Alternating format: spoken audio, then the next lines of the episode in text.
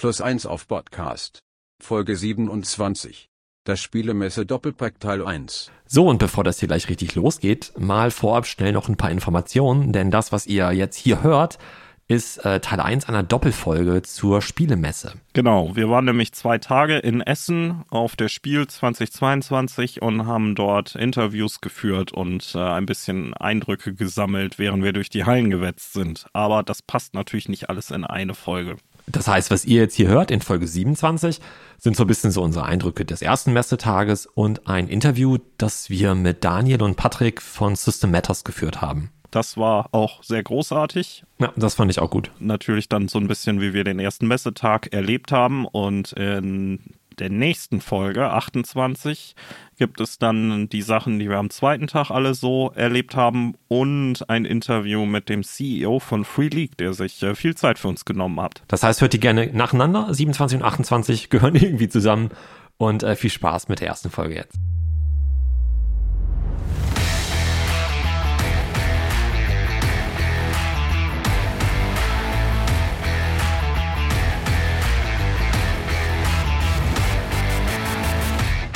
Moin und herzlich willkommen bei Plus 1 auf Podcast. Beziehungsweise Plus 1 on Tour heute. Ja, Plus 1 auf Roadtrip haben wir gerade heute. Wir, das sind äh, Arne. Hallo. Und ich bin Maurice. Wir sitzen im Auto. Es ist scheiße früh, es ist ziemlich dunkel. Und äh, wir düsen gerade nach Essen ins Ruhrgebiet, meine alte Heimat. Und äh, fahren auf die Spielemesse. Das hatten wir jetzt ja ja, so ein bisschen zumindest angekündigt. Du hattest das angekündigt. Ich habe noch so ein verschnieftes Extra dazugegeben. Das habe ich äh, zum Glück dann äh, überwältigt. Und ähm, ja, wir sind dann zum ersten Mal als Plus 1 auf Podcast irgendwo auf einer Veranstaltung unterwegs. Wir haben extra T-Shirts uns besorgt. Also alle Mühen, aber keine Kosten gescheut. Sehr schön. Ja, freue mich schon. Und äh, wir hoffen natürlich, dass wir ein paar Fans treffen vor Ort oder andere Leute, äh, denen wir vielleicht auch unser Mikrofon dann mal so entgegenhalten, um ein paar Stimmen einzufangen. Weil auch wenn wir beide jetzt nicht so den Spielekatalog komplett durchgeforstet haben, haben wir schon das ein oder andere Horrorspiel in Bild oder namentlich gesehen. Irgend so ein Tentakel taucht da schon mal so bei dem einen oder anderen Titel bei der Illustration auf. Und äh, da sind wir ja voll im Thema dann. Die Messehalle, ich glaube, das sind acht Hallen insgesamt, wovon jetzt sechs halt äh, voll sind mit Ausstellern für die Spiel. Und in Halle 6 äh, wird es halt die, die Rollenspielstände geben. Und ich glaube aber auch abseits davon gibt es bestimmt das ein oder andere Spiel, was, was wir uns mal angucken wollen. Nicht nur, weil wir privater Bock drauf haben, sondern vielleicht, weil es auch vielleicht für den Podcast irgendwie von Interesse ist. Ähm, genau, wir haben viel vor. Mal gucken, was wir alles umsetzen können. Ja, und wie, wie unsere Füße dann irgendwie am Nachmittag aussehen und äh, ob wir dann irgendwie nur noch ein Eis und nach Hause wollen. Aber genau. Und was unser Geldbeutel am Ende sagt. Weil äh, ich habe ja gedacht, ich habe, äh, Anna hat irgendwie große Tüten noch mit und meinte, ja, falls wir noch was kaufen. Und ich habe so einen kleinen Rucksack. Wer mal auf der nix. Spiel war, weiß, man muss eine Ikea-Tüte mitnehmen. Da hilft leider nichts. Ja, ich guck mal, guck mal. Da ist ja auch Ikea in der Nähe irgendwo, sonst halten wir nochmal schnell bei Ikea, weil das so, ja. so viel Spaß macht, Schlange zu stehen und so. Genau, wir, wir gucken mal, wie voll das wird. Entschuldigung. Wir haben aber auch kein festes Programm. Wir werden zwischendurch sicher mal irgendwie einen Bericht von vor Ort geben und ähm, ja, hoffentlich vielleicht noch das ein oder andere Interview führen, aber. Genau, mal gucken, ob wir noch einen Stau erwischen und wann wir so durchkommen und wo wir parken Richtig. dürfen. Furchtbar ist das. Ja, kann die, übrigens, ne, kann die Spiel bitte nächstes Jahr irgendwie vielleicht einfach in Bremen oder von mir aus Hannover oder so, ne? Aber ich meine, Ruhrgebiet ist ja geil, ich mag das Komm, ja. In Delmhorst. genau, oder in Delmhorst, ja. Genau. Alles klar. Bis später.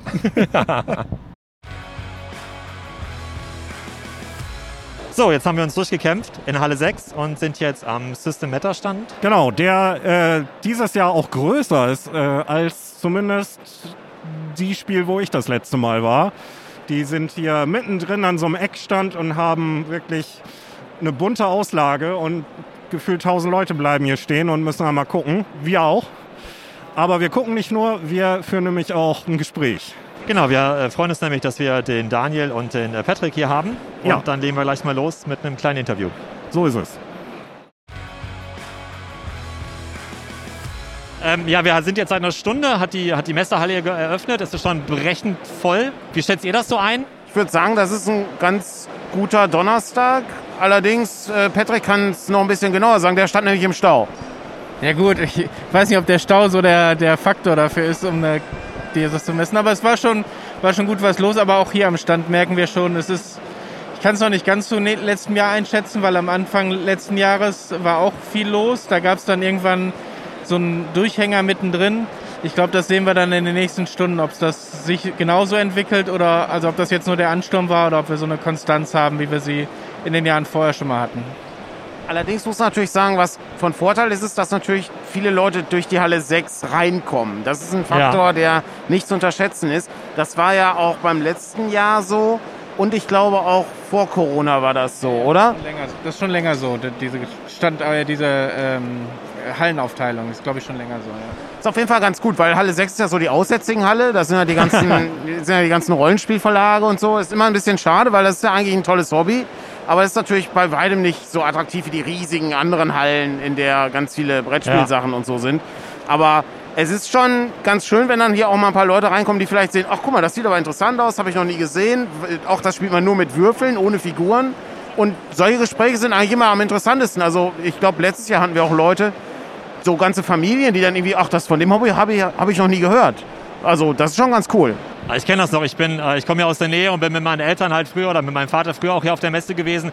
Und als dann, so war so Mitte, Ende 90er, als dann so immer mehr äh, die Rollenspielecke hier auf einmal eine ganze Halle eingenommen hat, dann irgendwann äh, rümpfte er immer so ein bisschen die Nase und meinte so, nee, da gehe ich nicht hin. Ja, ja, genau. Und, ähm, ja, genau. Wie du eben sagtest, also die Halle der Aussätzigen, aber trotzdem halt cool, dass hier so viel los ist. Und es sieht nicht nur nach Aussätzigen aus, wenn man Nein, so rumguckt. definitiv nicht. Nein, nein. Sind nicht nur Parias hier, das stimmt, genau. ja. Aber das ist äh, trotzdem natürlich immer ganz interessant, ähm, welche äh, Möglichkeiten dann da sind, vielleicht ein paar neue Leute zu bekommen für das Hobby. Ne? Und neue Sachen, jetzt mal so als Überleitung, habt ihr auch viele mitgebracht.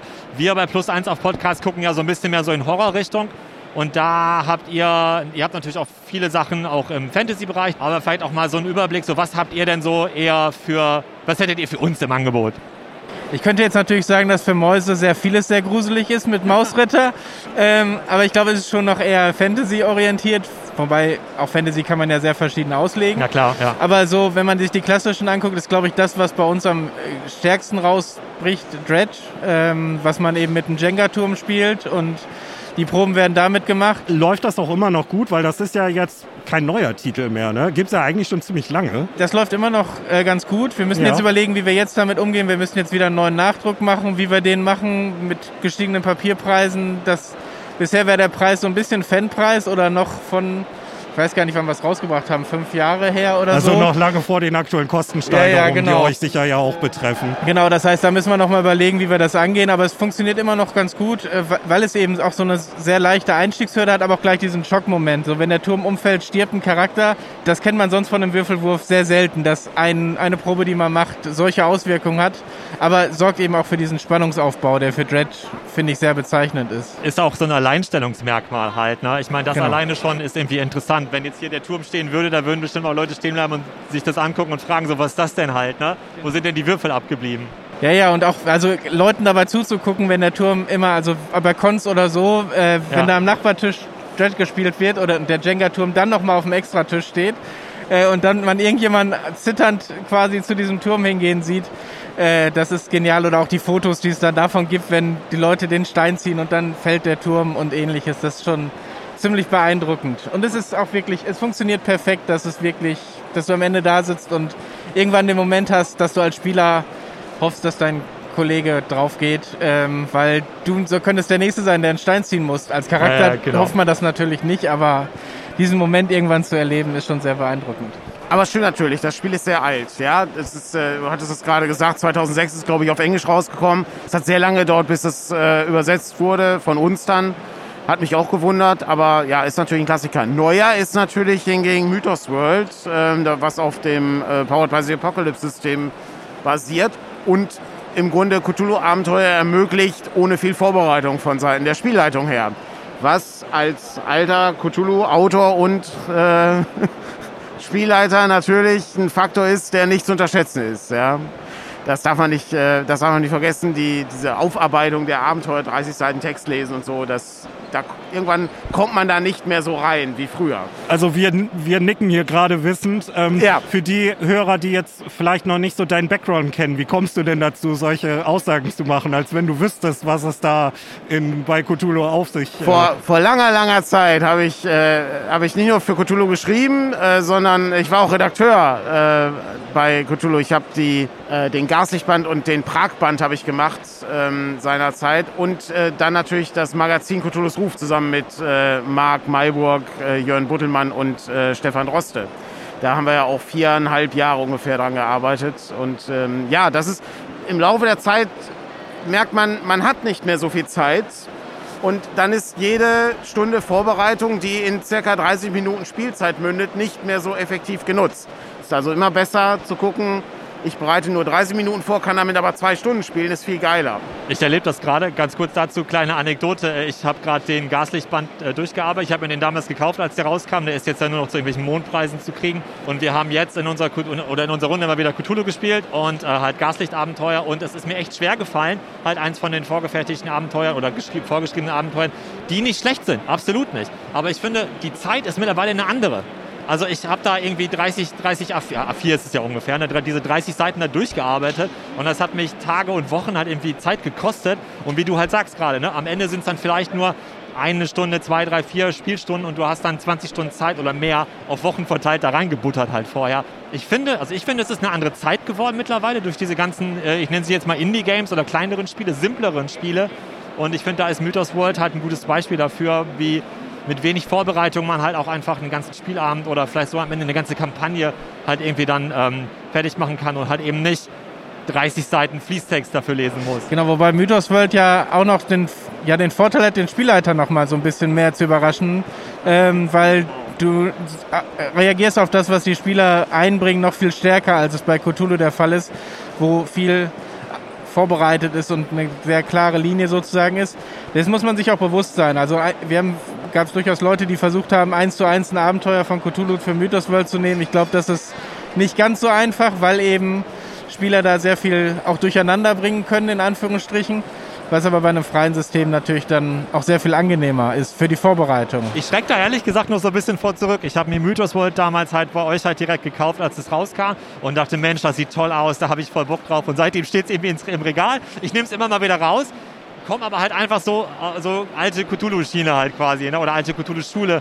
Ähm, und denke so, oha, geht das denn auf? Funktioniert das denn? Garantiert wird es funktionieren, aber ich schrecke da noch so ein bisschen vor zurück, halt so viel aus der Hand zu geben, jetzt mal ein bisschen platt gesagt. Dann. Wobei das, also das Cthulhu-System ist ja ein gutes System. Das ist, ein, das ist nicht umsonst ein Klassiker. Ja, also das BRP-System funktioniert einfach auch und tut das, was es soll. Das ist nicht das Problem.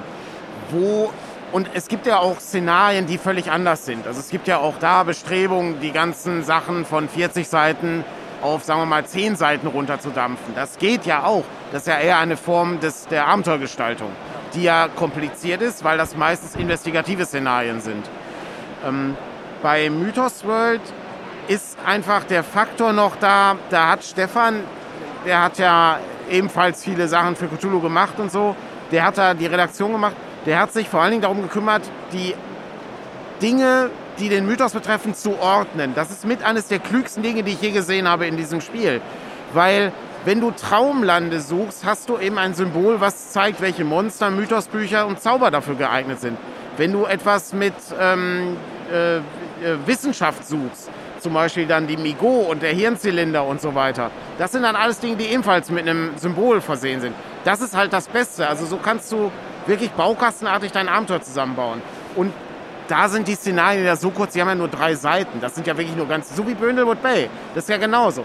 Das auch der Brindlewood Bay, äh, wo man alte Damen spielt, die in einem, äh, wie beim Mord ist ihr Hobby, in so einem kleinen Küstenstädtchen leben, Kriminalfälle lösen und dann feststellen, es gibt ja eine finstere Verschwörung, die mit den großen Alten zu tun hat. Auch diese Kriminalfälle sind ja nicht so komplex aufgebaut, als dass man da 30 Seiten lesen muss. Wir haben das vor kurzem gespielt und äh, ich glaube, Patrick wird mir dabei zustimmen können, dass die Überraschung da nicht nur für den Spielleiter da ist, sondern auch für die Spielgruppe, wenn die versucht, den Kriminalfall zu lösen.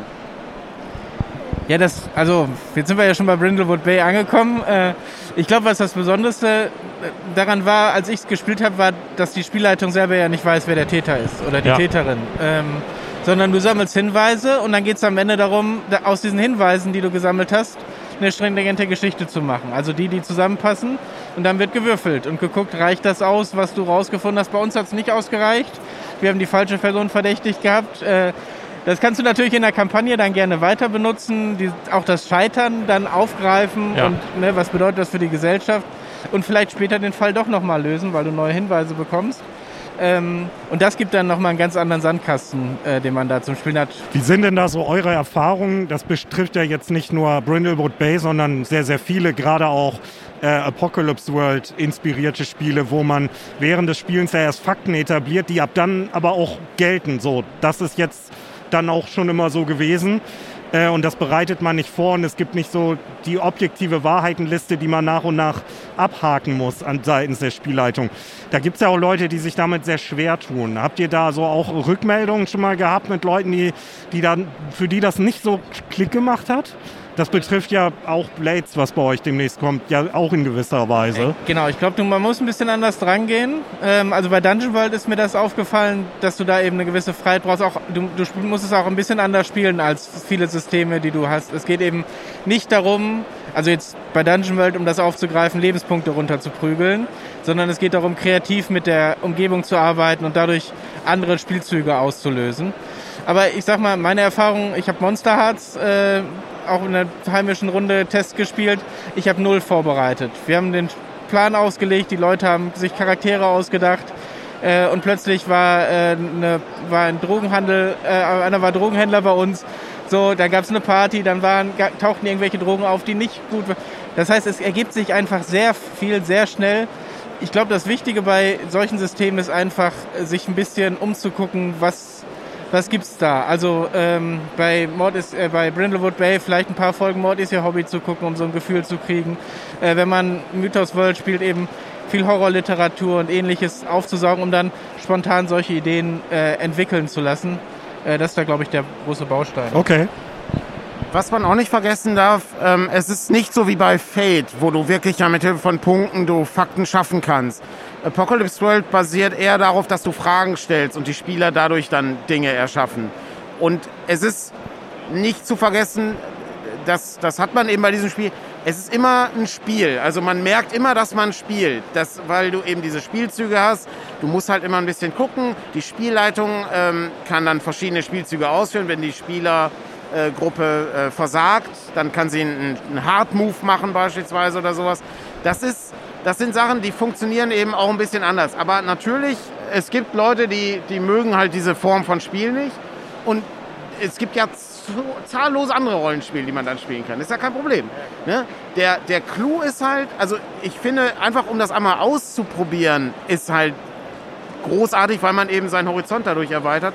Und da sind halt Sachen drin, die sind sehr schlau. Allein diese Sache, was tust du, wenn die Spielleitung fertig ist mit ihrer Beschreibung? Ne? Also da ist eine Tür im Keller, aus der kommt ein rotes Licht. Was tust du?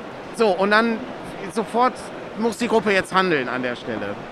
Aber was ich auch wichtig finde, ist, also dieses Failing Forward ist ja auch schon immer ein System, also immer gewesen, man soll Scheitern von Spielercharakteren nicht nur bestrafen, sondern es auch positiv nutzen, um eine Geschichte voranzubringen.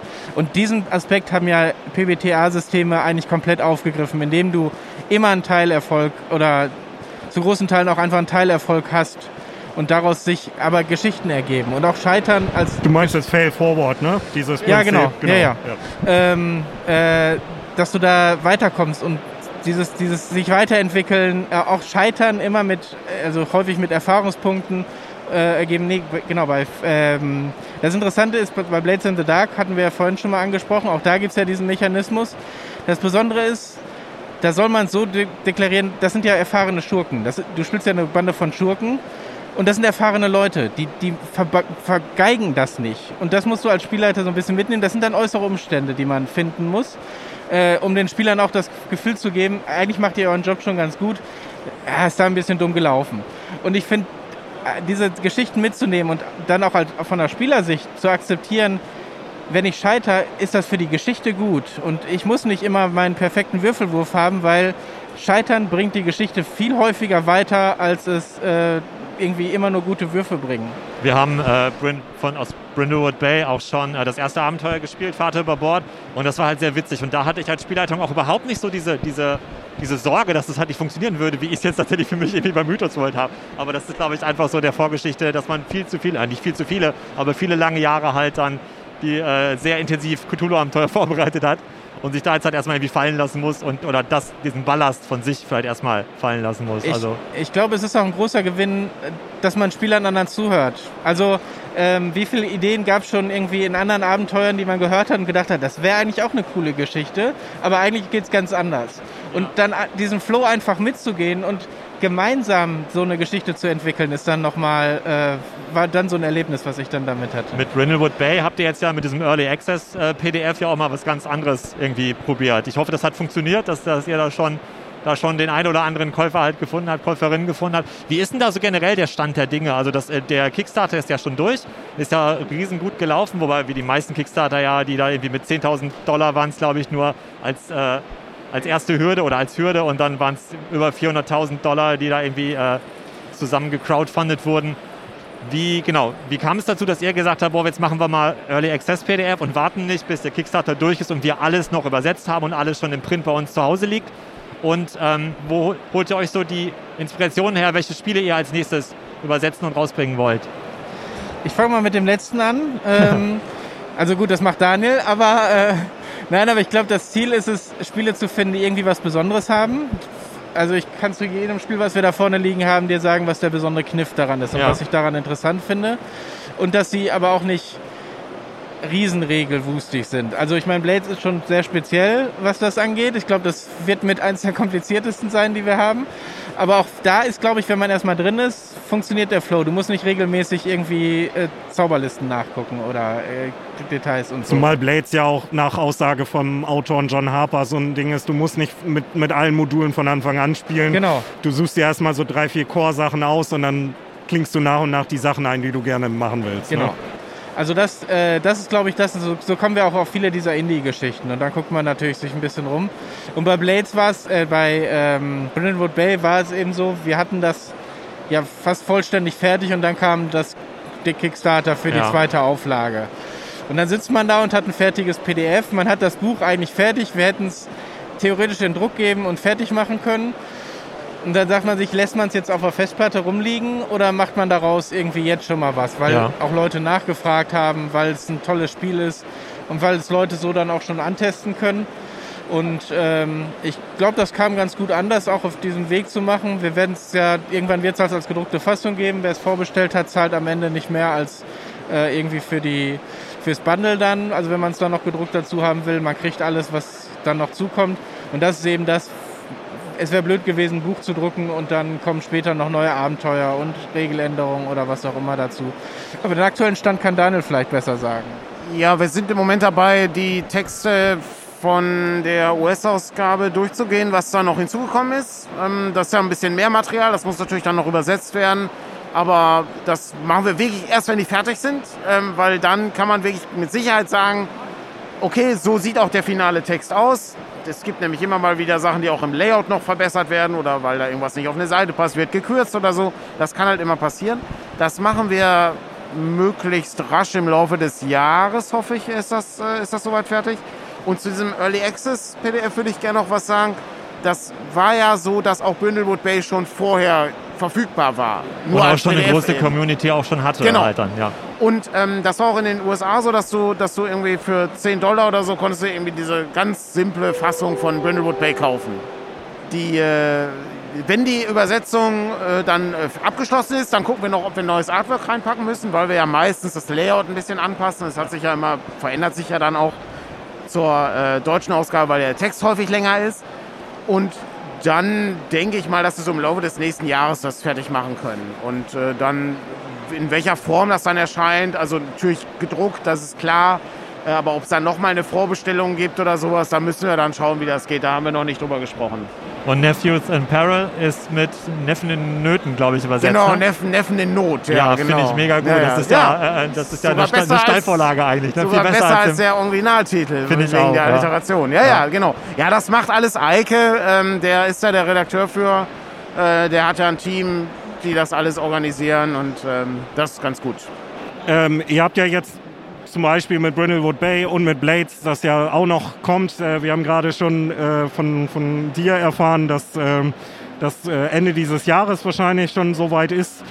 Ähm, habt ihr, ohne, ohne dass das jetzt irgendeinen einen Anspruch auf, auf Richtigkeit hat, ähm, wie ist denn das so für, für die nächsten ein, zwei, drei Jahre? Glaubt ihr, dass ihr dann, äh, so wie ihr jetzt auch euer Portfolio entwickelt habt, dass ihr das in der Art auch weitermachen werdet mit so einem Blick für äh, äh, außergewöhnliche Spiele, Spiele, die, wie wir zum, zumindest äh, Maurice und ich finden, auch immer irgendwie so einen Aspekt von Grusel, Horror häufig irgendwie dabei haben?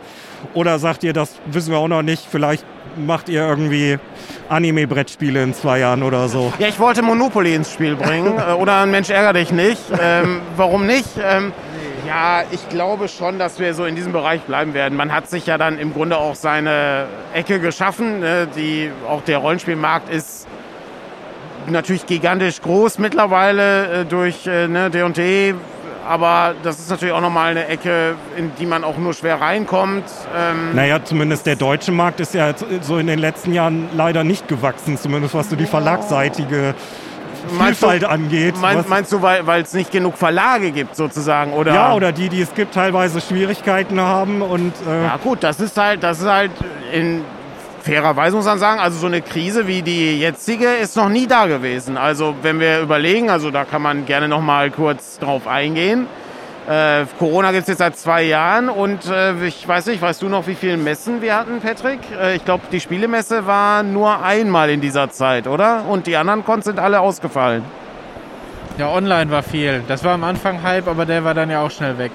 Genau, und äh, ja, Messen sind so das eine, aber wir merken ja gerade eher Energie und äh, seit irgendwie letztem Jahr eigentlich auch diese Papierkrise, ähm, die sich so ein bisschen wandelt, aber ähm, die eigentlich immer noch da ist. Und das merken wir auch, wenn wir Bücher produzieren, äh, die wir vor einem halben Jahr noch für ein Drittel weniger produziert haben, äh, dass sich das schon nochmal stark widerschlägt. Aber zu den Verlagen vielleicht noch kurz. Äh, ich ich glaube schon, dass es schon noch viele kleinere gibt, die jetzt auftauchen, ähm, die dann eben ein, zwei Systeme haben und damit ganz zufrieden sind und so machen. Ich glaube, das muss man so ein bisschen gucken, wie sich das entwickelt.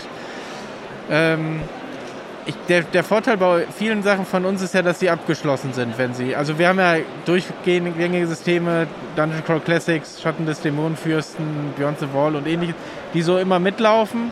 Aber ich sag mal, wenn wir World Wide Wrestling rausgebracht haben, dann war's das. Ne? Da gibt's keine Abenteuerbände für oder ähnliches. Vielleicht noch, wenn sich so eine Fanszene bildet, unterstützen wir die äh, dabei, so ein Fanzine rauszubringen oder so. Aber es ist nicht so, dass wir, äh, dass wir da jetzt das Produkt noch groß weiterentwickeln müssen. also das ist dann im Zweifelsfall kein Ballast, der euch bei künftigen Projekten dann hindert, weil dann Ja. eben so eine Endloskette da ja, ich, irgendwie noch genau, ich würde es nicht Ballast nennen, genau, Nee, aber, aber so- du, musst die, du musst die ich Ressourcen. jetzt nicht- ja, nicht so genau. negativ, Genau, nee, nee, aber die, du musst die Ressourcen, äh, musst du da nicht. Du kannst neue Projekte angehen, auch sozusagen neue Kreativität reinbringen, indem du andere Systeme angehst und andere Spiele angehst. Und ich finde das eigentlich auch immer eine erfrischende ähm, Abwechslung dann zu haben, immer nicht das Gleiche durchzuziehen, sondern auch mal zu gucken, was gibt es eben, wie so ein Nischenrollenspiel für einen Nischensport. ähm, also Nische in der Nische, größer geht's nicht wie World Wide Wrestling. Äh, das ist so, ist dann schon nochmal spezieller und bei so ein paar Sachen entwickeln wir dann trotzdem, also wir hatten Mythos World, hatten wir ja drüber gesprochen, da gibt's auch schon seit längerem Planung für ein äh, Auktionband. Ähm, das heißt, da wird's dann auch immer wieder Ergänzungen geben. Das heißt, man läuft da schon weiter, aber für, das, für die große Linie ist das, glaube ich, dieser Mix ganz in Ordnung, den wir haben. Was natürlich auch nicht zu vergessen ist, zum Beispiel mit dem Winterwaldband, den wir jetzt rausgebracht haben, ist dann für Halloween was da. Ähm, Patrick hat ja vorhin Dread gesagt, da muss man dann gucken, wie sich das weiterentwickelt. Äh, wobei wir auch da festgestellt haben, dass das Hauptbuch eigentlich ganz interessant ist, aber die weiteren Dinge dann nicht mehr. Das fand ich auch sehr aufschlussreich. Zumal das Eigenproduktionen waren. Ja, also es waren Ja. eben komplette Eigenproduktionen. Ein Band nur mit filmartigen Abenteuern, ein Band äh, mit einem Zombie-Szenario, auch gut für Halloween. Aber das war schon sehr bemerkenswert. Ähm, immer wieder mal tauchen so kleine Sachen auf. Also da ich ja nichts mehr ankündige, ich, es gibt jetzt so zwei, drei Dinge, die ich jetzt natürlich in die Liste setzen könnte, was noch so kommt. Aber das Problem ist, da ich nicht abschätzen kann, wann die fertig sind und ich dann immer nur noch gefragt werde, ja, wann kommt das denn, wann kommt das denn, so wie Blades in the Dark, kann ich darauf nicht mehr antworten in der Form. Das ist halt nicht, nicht, so, nicht so sinnvoll. Aber ich sag mal, ich komme ja aus dem Bereich Horrorrollenspiel. Es ist jetzt nicht so, als ob man da nicht noch weitere Sachen machen kann. Zumal es immer wieder interessantere, kleinere Dinge gibt, die ich dann reizvoller finde, als so ein 300-Seiten-Buch. Weil das ist immer sehr viel Arbeit und am Ende ist eben dann die Frage, ja, ich habe ja schon 83 Cthulhu-Bücher im Schrank, warum soll ich denn auf ein neues System wechseln? Ich glaube, da hat auch die Pandemie irgendwo so ein bisschen mit reingespielt, dahingehend, dass man jetzt viel online gespielt hat oder auch teilweise halt immer noch spielt. Und ich glaube, da probiert man auch schnell und gerne mal irgendwas Neues vielleicht aus. Und dann ist es natürlich besser, wenn es was Kleines ist, was nicht so regelintensiv ist, anstatt sich jetzt irgendwie, wie du eben sagst, so ein 300 Seiten Regelwerk erstmal durcharbeiten zu müssen. Ich glaube, das schreckt dann auch sogar eher halt noch ab.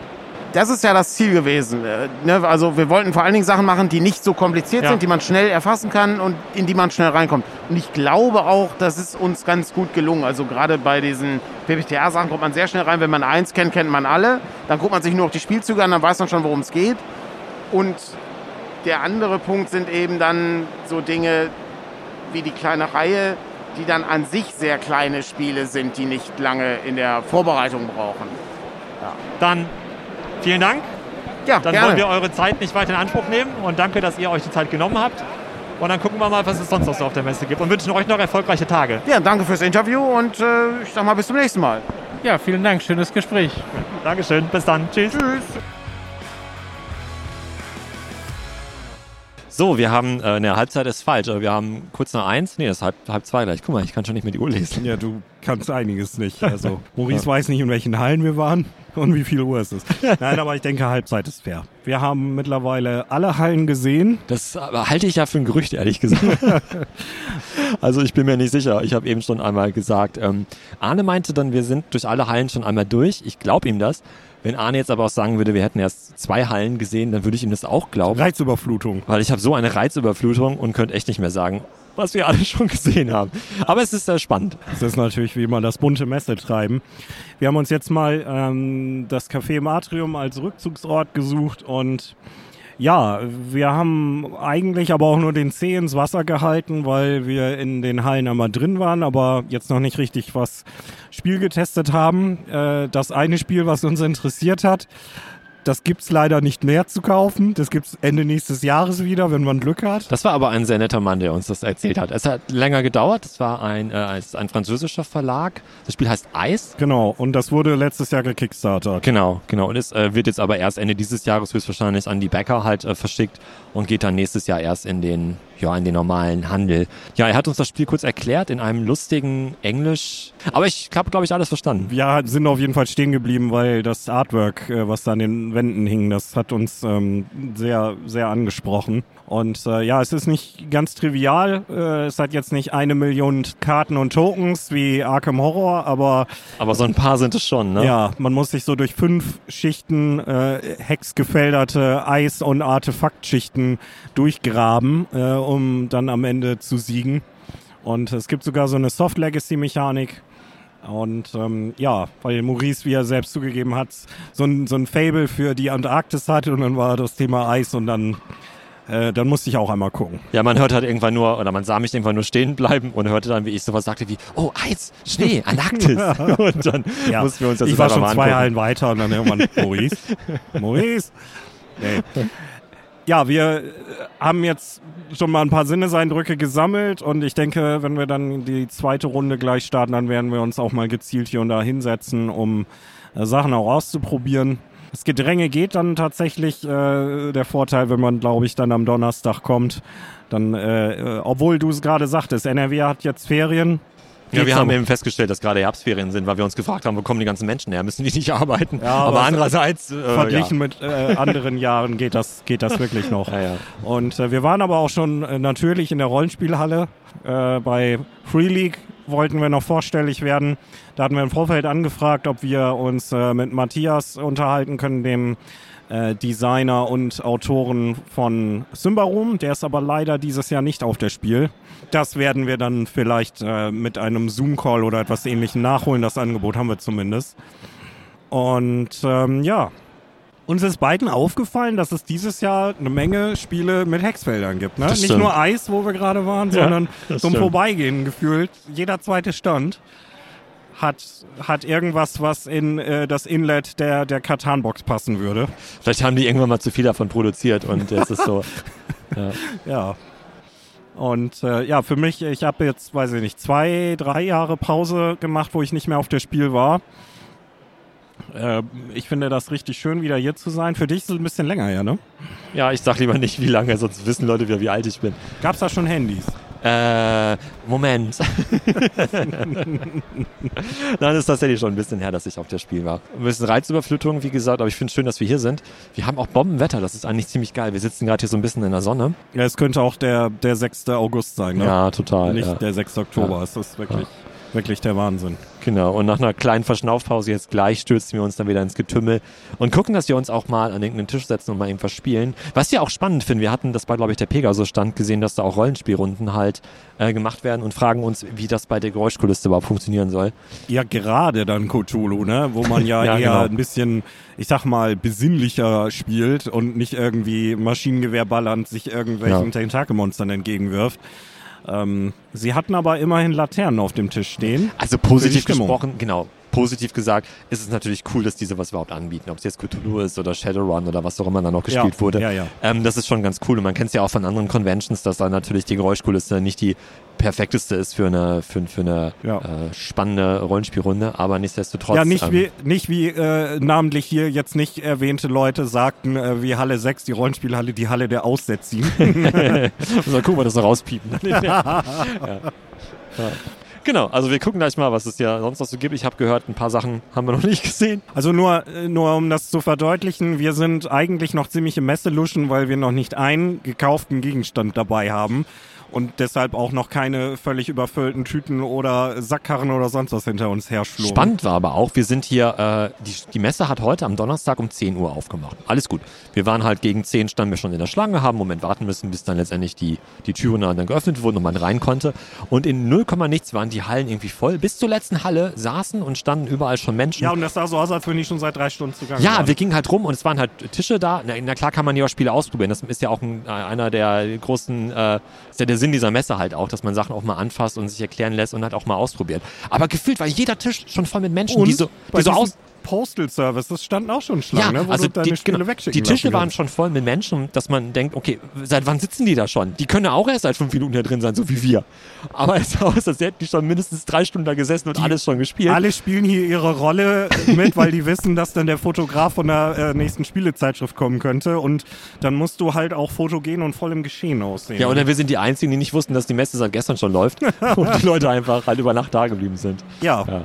Keine Ja. Ahnung, trotzdem Podcast. Ne? Genau, Ich glaube, ja. das sind wir. Das hat gepasst mal wieder. Ja, Ja. und wie Arne sagte, gibt's ja auch einen Service auf der Messe, dass man sich gekaufte Spiele, äh, die man da abgeben kann und sich hat, das dann halt auch nach Hause schicken lassen kann, falls man nur mit dem Fahrrad hier ist oder so. Oder der Kombi dann noch zu klein. Ähm, oder seinen Anhänger einfach vergessen hat. Und selbst da äh, war schon viel los. Um, weiß ich nicht, Viertel vor elf oder so. Also es ist krass. Also ja, man wusste ja, dass es voll wird, aber äh, die Messe ist einfach wirklich voll und wird gut angenommen. Gut, ich glaube, mehr sind geistreiche Sachen haben wir jetzt auch nicht zu sagen. Ne? Nö, wir äh, trinken jetzt noch unser Me Me Medium. Ja, du wolltest ja ein Bier trinken, hast dich nicht getraut. Ja. Das heißt, dein, dein lullerwarmes Mineralwasser muss jetzt aushalten. Ja, also wir, wir essen und trinken noch und dann geht's weiter. Ja. Adieu. Äh, Wir haben vier, also wir sind durch mit der Messe und überhaupt und mit allem. Es gibt nur noch vier Empfindungen, die wir haben. Hunger, müde, Pipi, Durst. Genau, wir sind gerade raus. Wir haben bis, ja, bis 6 waren wir jetzt da, bis 18 Uhr. Und bis 19 Uhr hat die Messe halt auf und wir haben schon überlegt, naja, wie lange halten wir durch? Äh, ziehen wir es durch bis zum Ende? Äh, ja, nee, nicht ganz. Aber ist auch krass voll zwischendurch, ne? Ja, aber erwartbar, ne? Ja, jetzt, erwartbar, aber halt Jetzt so trotzdem. gefühlt ist irgendwie Corona vorbei. Das war letztes Jahr, glaube ich, auch noch eine etwas andere Situation. Und ähm, äh, ich meine, wir haben ja dann festgestellt vor Ort, dass äh, Herbstferien sind in NRW. Das hat sicher dann auch dazu beigetragen, dass viele Leute reingeguckt haben. Aber ich erinnere mich zumindest, oder anders, ich meine mich zu, äh, zu erinnern, dass es auch schon mal deutlich unangenehmer war äh, am Donnerstag, weil noch mehr Leute ähm, und noch rücksichtsloser auch mit ihren Sammlerboxen hinter sich dann da unterwegs waren. Das fand ich aber auch krass. Und dann alles solche Shelfbreaker, ne, wo du weißt, dass einer davon alleine schon nicht günstig ist. Und Ja. Dann schlurren die da irgendwie gefühlt so drei Monatsmieten hinter sich her. Ich finde das beeindruckend. Aber es gibt ja auch Leute, die dann einmal sich eindecken auf der Spiel und dann reicht das auch erstmal wieder für ein Jahr oder zwei. Ich meinte eben aber auch gar nicht, dass mich das gewundert hat, dass so viele Leute waren. Das hatte ich schon erwartet, ne? Aber dass halt, ähm, als wir ankamen, das hatten wir eben schon mal erzählt gehabt, als wir ankamen, war das ja schon relativ schnell, relativ gut gefüllt. Dann wurde es irgendwann, fand ich, so richtig voll. Vielleicht geht's auch noch voller, ne? keine Ahnung. Aber zum Ende hin jetzt, so die letzten, letzte Stunde, anderthalb Stunden, fand ich, hat sich dann schon wieder ein bisschen gelichtet. Und dann fand ich das schon angenehmer. Da konnte man auch am Stand mal ähm, ja, direkt gucken, was da so liegt und musste nicht in zweiter Reihe irgendwie erst stehen und warten, bis die Leute, die vor einem stehen, äh, standen, Bis dann auf weggegangen den sind. Chessex-Stand. Da bin ich gerade eben kurz bevor wir uns getroffen Ah, okay. haben, noch hin, äh, weil ich dachte, na, diese eine Sorte Würfel, die, wo ich mir noch ein paar davon holen wollte, mache ich das noch eben schnell. Nee. das stapelten die sich die Leute irgendwie gefühlt so in drei Reihen hintereinander immer noch. Wahnsinn. Was war denn dein Highlight? Wenn ich jetzt einen, einen einzelnen Spieletitel nennen müsste, hm, müsste ich überlegen. Aber grundsätzlich war Halle 5 mein Highlight. Da habe ich Als ob ich weiß, welche alle fünf war. also neben, neben der Rollenspielerhalle dann so ein bisschen mehr zum Rest des Geschehens hin. Okay. Da bin ich ähm, einfach auf so viele interessante und toll aussehende und lustige Titel gestoßen von sehr, sehr kleinen Verlagen, die ähm, ja, ich noch nie zuvor gesehen oder gehört habe und die ich alle gerne mitgenommen hätte. Leider war auch da, also leider im Sinne von, ich möchte das jetzt haben, war auch da so gefühlt die Hälfte, ja, sind Prototypen demnächst auf Kickstarter. Aber ja, Halle 5, das äh, war jetzt so mein Highlight, weil da waren ein paar wirklich putzige Sachen dabei und ich bin mir sicher, dass ich da morgen nochmal hingehen werde. Ich hatte es ja, als wir Pause gemacht haben, zu dir schon gesagt. Ähm, als wir ankamen, dachte ich, oha, zwei Tage, pf, ja, wir sind doch eigentlich schon gleich irgendwie durch. Eine halbe Stunde später war ich mir gar nicht sicher, in welcher Halle ich überhaupt gerade bin. Äh, einmal, als wir uns beide uns getrennt hatten und ich einen bestimmten Stand gesucht hatte, bin ich irgendwie so im Kreis gelaufen, dass ich dreimal an dem gleichen Stand irgendwie ankam und dachte, scheiße, ich bin schon wieder in der gleichen Halle, ich wollte doch eigentlich in die andere rübergehen. Und habe halt gemerkt, höchstwahrscheinlich würden diese vier Tage gar nicht reichen, um alles irgendwie mal gesehen, geschweige denn natürlich gespielt zu haben. Das sowieso nicht, schon klar. Aber wenigstens mal irgendwie ein Gefühl dafür zu haben oder sagen zu können, so, ich glaube, ich habe jetzt wenigstens irgendwie alles mal wahrgenommen. Es ist echt Reizüberflutung äh, pur alles Ja, gewesen. klar. Ja. Aber was mir halt auch aufgefallen war, dass es halt viele äh, viele Stände gab oder beziehungsweise viele Spiele halt zumindest gab, die zwar präsentiert wurden, aber so in der Form noch gar nicht erschienen waren und es sich halt um Prototypen handelte, für die es jetzt gerade noch eine laufende oder erst eine geplante Kickstarter oder welche Ja. Crowdfunding-Plattform auch immer. Das, das Ja. ist auch einfach immer mehr geworden, so die letzte Zeit. Ähm, ich bin da auch sehr zwiegespalten. Ich freue mich natürlich für gerade nicht so etablierte Verlage äh, oder Verlage, die äh, eben nicht zu Asmodee oder sonst wo wie gehören, dass dann eine Messe auch nochmal eine Möglichkeit für die ist, ein Publikum zu finden, das nicht sowieso schon immer die Kickstarter-Plattform hoch und runter scrollt, was da so los ist.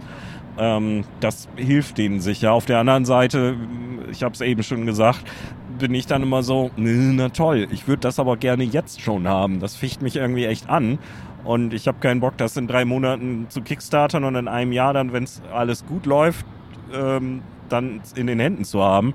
Ich weiß, dass das ein bisschen Mimimi auf hohem Niveau ist, aber ähm, ja. Ne? Nee, aber es geht mir ja genauso. Ich hatte eben schon einmal kurz gesagt, ich bin an einem Stand vorbeigekommen, wo ich nur von weitem so ein, ja, das Schild irgendwie sah, wo irgendwie Dark Omen, ich glaube Dark Omen hieß das. Ich habe einen Flyer mitgenommen, Und das ich kann mit das diesem, ja, das Artwork, das hatte mich sehr an äh, Darkest Dungeons erinnert. Sehr, sehr cool sah das aus. Und das, die hatten halt einen Tisch voll mit Krams, der da irgendwie, ist gar nicht negativ gemeint, aber voll mit Dingen, die irgendwie zu diesem Spiel gehörten und ein, riesen, ein riesengroßes, rundes Spielbrett Brett, auf dem halt unterschiedliche Tokens noch standen und daneben lagen und alles. Und ich dachte, hm, okay, das gucke ich mir mal an, lass mir mal erklären, was das so ist oder was so das Spielprinzip überhaupt sei.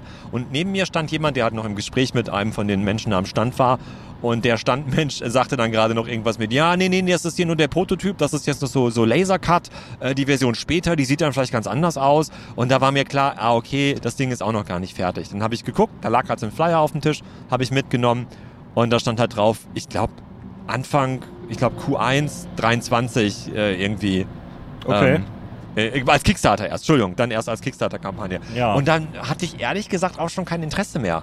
Weil ich, gut, ne, ich könnte jetzt natürlich sagen, ja, alles klar, sieht ja geil aus, lass ich mich mal beraten, was das denn jetzt überhaupt wirklich ist und dann mache ich beim Kickstarter mit.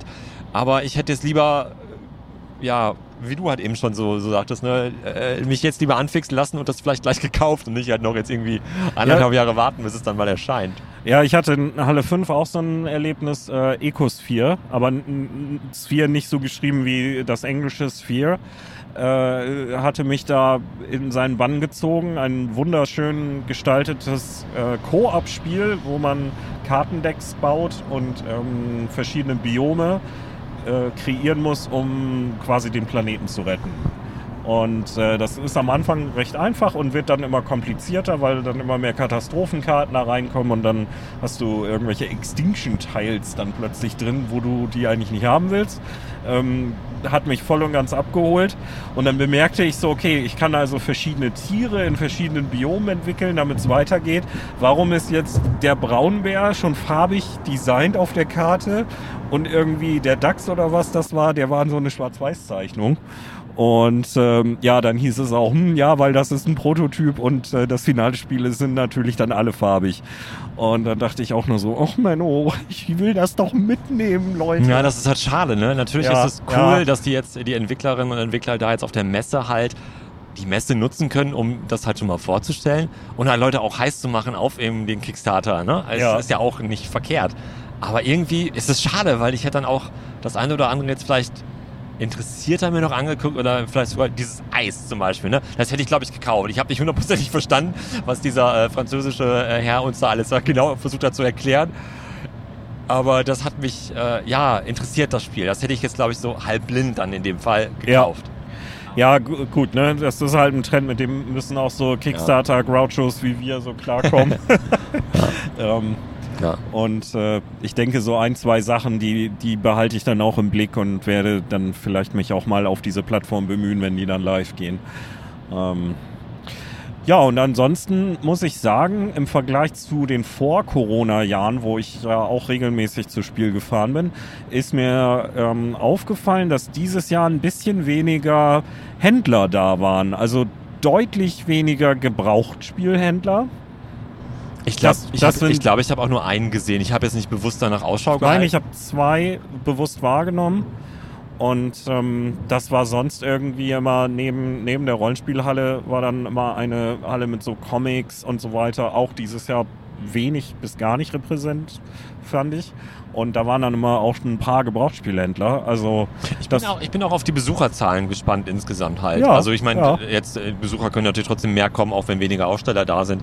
Aber ähm, ich glaube, das Jahr vor Corona waren irgendwie 200.000 oder so. Und ich glaube, wir wurden gerade geblitzt, aber ich bin mir nicht sicher. Vielleicht war es auch nur die Sonne. Wir fahren, äh, hört man höchstwahrscheinlich, wir sind gerade im Auto. wir fahren gerade nach Düsseldorf. Da übernachten wir und trinken gleich Bier. Ähm, wird schon was? was? Übernachten? Ja, okay, wollte gerade sagen. Das, das zweite, da hast du mich ja mit. Ja. Also Also, Gerüchten glaub, zufolge ist ja Sonne. 80, aber ich weiß gar nicht, was ich gerade gefahren bin. Naja, gut, Entschuldigung, wo waren wir? Bei dem äh, Blitzerfoto, was bestimmt richtig geil aussieht. wir waren jetzt so mit dem Mikro in der Hand, sehr schön.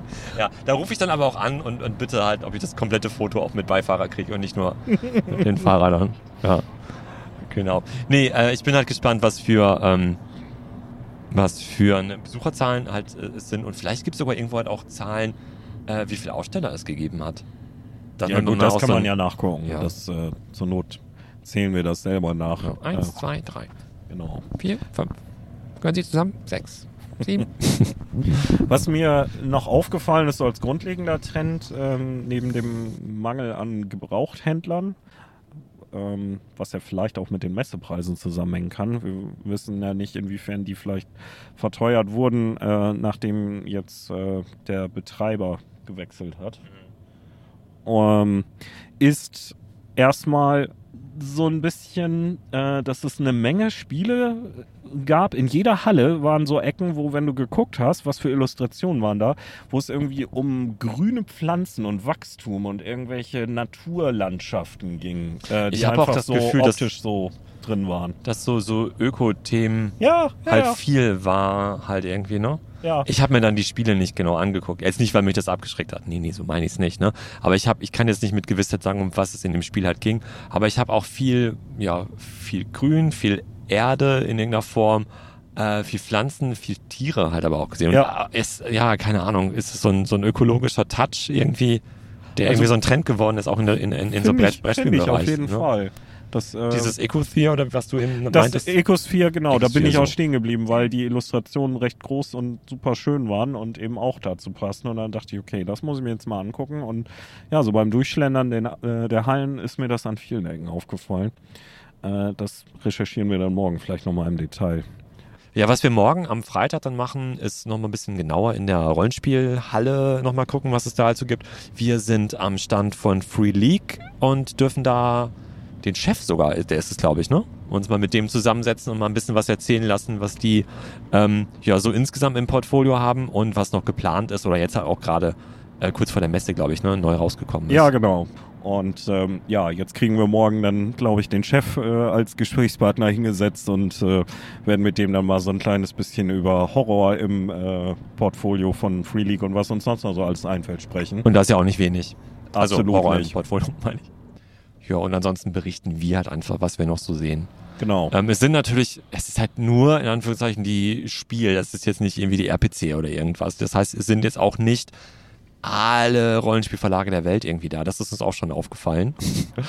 Jetzt, Ja, und auch sind sogar weniger als in vorherigen Jahren. Äh, ich habe da so ein, zwei gedacht, so, ach, dann gehe ich bei denen auch mal gucken, was, äh, was die so haben oder nehme noch einen älteren Titel mit und äh, nee, äh, Fehlanzeige. Sind gar nicht alle da dieses Jahr. Ich weiß gar nicht, ob Wizards of the Coast halt jemals auf der Spiel waren, könnte ich jetzt nicht sagen. Aber ähm, ne, also rund Also um Dungeon and Dragons so aus Leute von Hand. denen waren mal da. Ich habe, ich habe, ich weiß nicht, ob das 2018 war. Da habe ich äh, Gavin Verhey, äh, einer von den Chefentwicklern von Magic the Gathering, den habe ich rumlaufen sehen auf der Spiel. Und äh, das war aber auch irgendwie nicht angekündigt, so dass da irgendwie so ein Entwickler-Talk oder so wäre, wo der Gast wäre.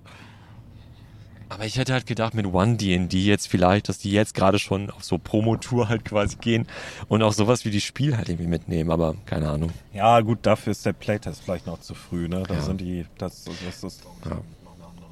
Es ist letztendlich auch nur eine Halle mit Rollenspielen, muss man ehrlicherweise auch sagen. Es ist jetzt nicht eine Rollenspielmesse, es ist halt die, so gesehen ja eher die Brettspielmesse, wo auch die Rollenspiele mit dabei sind. Was ja cool ist, aber der, der, der, der große Fokus liegt ja eher auf den, auf, auf Brettspielen, wie auch immer. Aber Modifius halt zum Beispiel hätte ich irgendwie Ja, gedacht, stimmt. dass die da sind. Ne? Modifius ist nicht da, Renegade Games ist Ja. nicht da.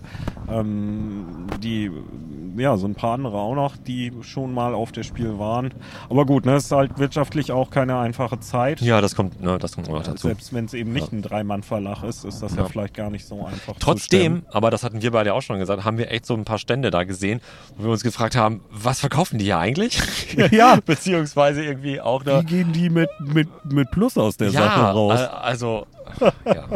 ja, ich glaube, da wir auch bald da sind Genau. und ein kaltes Bier auf uns wartet, ähm, Enden wir hier einfach mal. drücken wir mal auf Stopp und Genau. ähm, melden uns dann morgen am Freitag Adios, muchachos. wieder. Adieu. So, das war der erste Teil unseres Doppelpacks für Spiel 2022. Und ähm, in der nächsten Folge, Folge 28, die wir jetzt nicht nur direkt ankündigen, das trauen wir uns auch nur, weil die schon im Kasten ist eigentlich. Sonst haben wir da ja so unsere Erfahrungen gemacht. Aber es gibt eine Folge 28 und ich kündige sie hiermit an. Bam. Also in Folge 28 geht's dann weiter mit unseren Messereindrücken und da gibt's dann auch das zweite Interview mit Free League. Und äh, dann hören wir uns äh, demnächst wieder. Bis gleich. Adieu. Also es war jetzt ein bisschen lieblos, ne? Entschuldigung. Bis gleich. Adieu. Sehr schön. Eieieiei.